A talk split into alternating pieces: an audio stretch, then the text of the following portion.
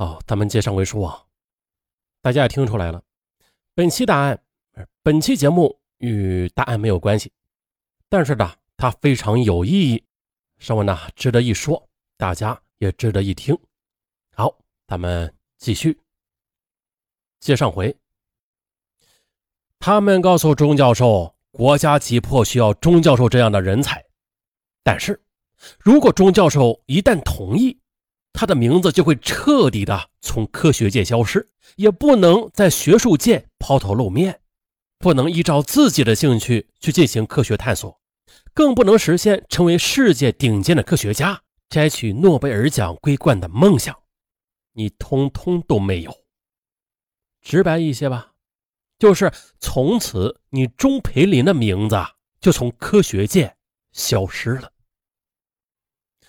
在告诉钟教授这一切之后的方将军问钟教授：“即使是这样，你也愿意吗？”良久的，钟教授毅然起身，斩钉截铁的回答：“我钟培林愿意以身许国。”而剧中的这位为国献身的钟教授，现实中的原型正是著名物理学家、数学家郭永怀先生。而年轻有为的郭永怀呢，他在三十六岁的时候就已经在美国康奈尔大学任教。在美国，他有着优渥的生活和美满的家庭，事业蒸蒸日上。可是，当他听说国家需要自己的时候，毅然决然地拒绝了美国优厚的待遇，烧毁了自己所有的手稿，带着妻子义无反顾地踏上了归途。回到北京之后呢？领导人亲自接见了他，他激动地说：“跟学森等同志相比，我已经回来晚了。我只想尽快的投入工作。”从此呢，郭永怀这个熠熠生辉的名字就消失在了世界科学界。而海拔三千八百多米的罗布泊基地上，则多出了一位满头白发的中年人。那时候的基地啊，说。不毛之地都是台剧了，寸草不生，鸟兽罕至，气温变化无常，冬季最低气温能达到零下四十多度，缺氧，严重缺乏物资的情况也时有发生。罗布泊，嗯，就是这么一个地方，也就是在这样艰苦的条件之下，郭永怀带领队员们反复的实验，撰写方案，甚至不惜自己去帐篷里搅拌炸药。在他任劳任怨的工作之下，第一颗原子弹爆炸的最佳方案就那样诞生了。当壮丽的蘑菇云又缓缓的升起的那一天，又随着全体工作人员的一片沸腾之时，郭永怀呢，却累得栽倒在了实验现场。等身体恢复之后呢，郭永怀他依然没有停下自己的脚步。一九六八年的某一天。他发现了一个极为重要的参数，决定连夜动身前往北京，把这个数据带回去。可是，正当飞机即将到达北京机场，距离地面只差四百米的时候，飞机就出现了故障，开始急速的下坠，从四百米高空坠落地面，仅仅不到十秒钟的时间，而郭永怀。却在这短暂的十秒钟之内，做出了他人生中最后一个，也是最令人动容的决定。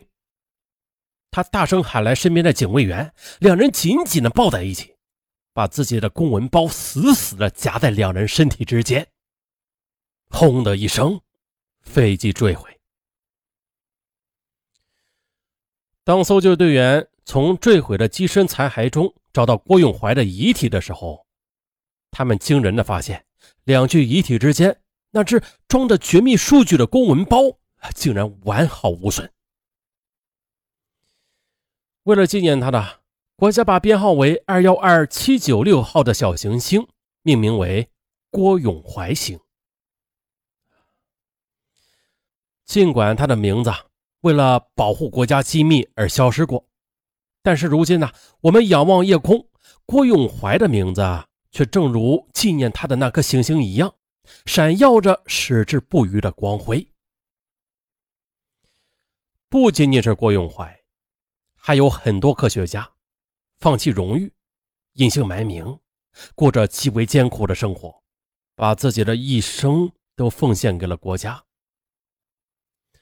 中国核潜艇之父黄旭华，自从接到研究核潜艇的命令之后呢，那个年轻有为的黄旭华便一下子神秘的消失了，而这一消失就是三十年。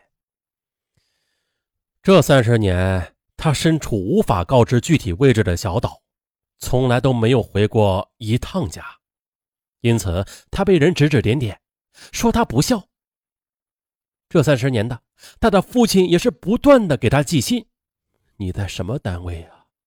做什么工作？你为什么不回家呀？”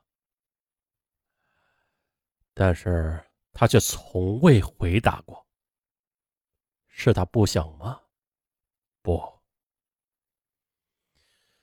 直到父亲带着思念和遗憾去世，都没有能够再见到黄旭华一面。老人家是带着对儿子的失望和埋怨走的。三十年之后的核潜艇研究出来了，他也终于的和家人相认了。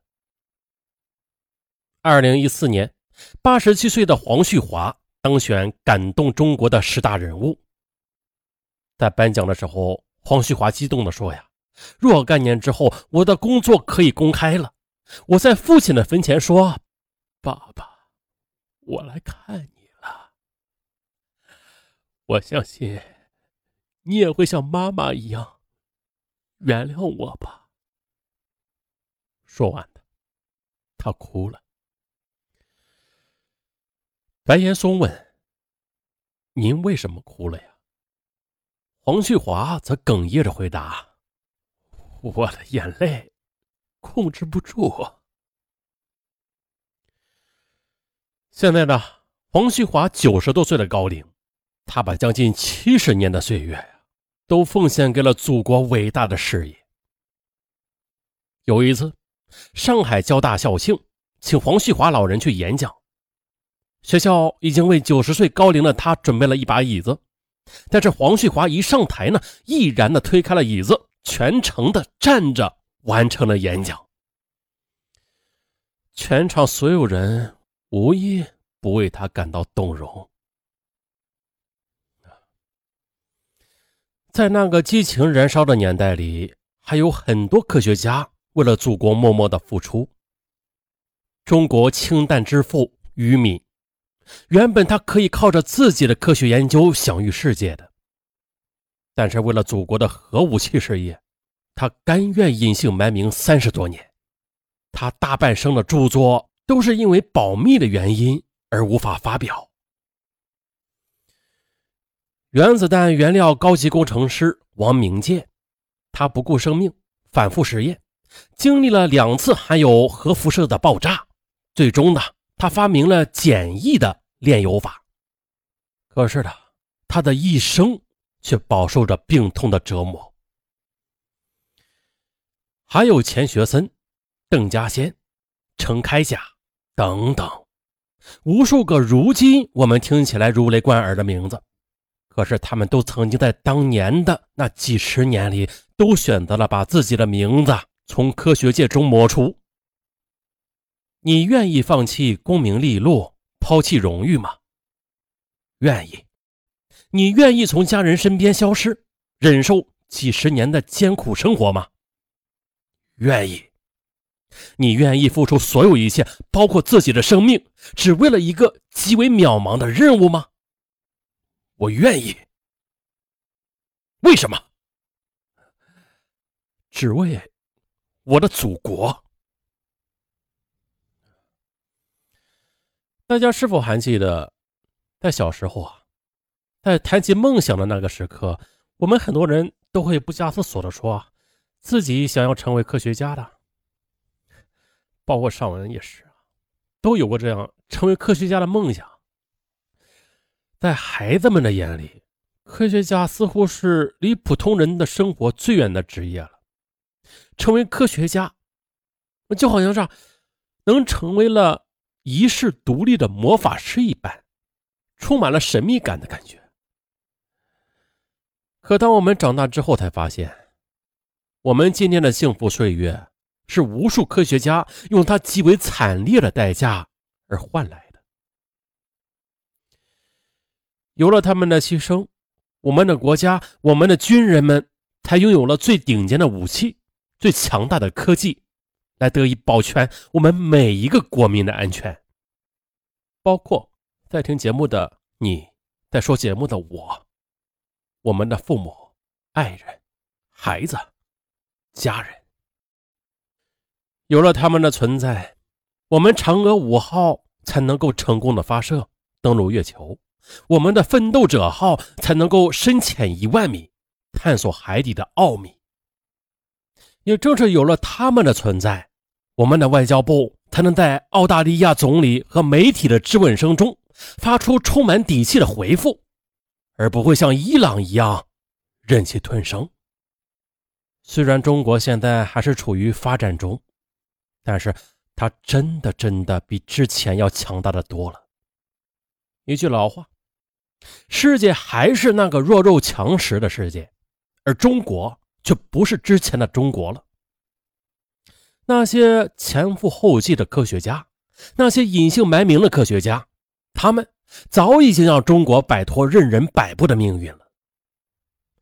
他们把荣誉抛在脑后，献出全部的热血和青春，只为了点亮那一朵最灿烂也最威严的蘑菇云。有人曾经问黄旭华教授说：“祖国是什么样？”他是这样回答的：“列宁说过，要他一次把血流光，他就一次把血流光；要他把血一滴滴的慢慢流，他愿意一滴滴的慢慢流。一次流光，很伟大的举动，多少英雄豪杰都是这样的。可这更为关键的是。”要你一滴一滴的去慢慢流，你能承受下去吗？国家需要我一天天的慢慢流，那么好，我就一天一天的慢慢流。惊涛骇浪的危机，你埋下头，甘心做沉默的砥柱；一穷二白的年代，你挺起胸，成为国家最大的财富。向那些鞠躬尽瘁、前赴后继的科学家们致敬。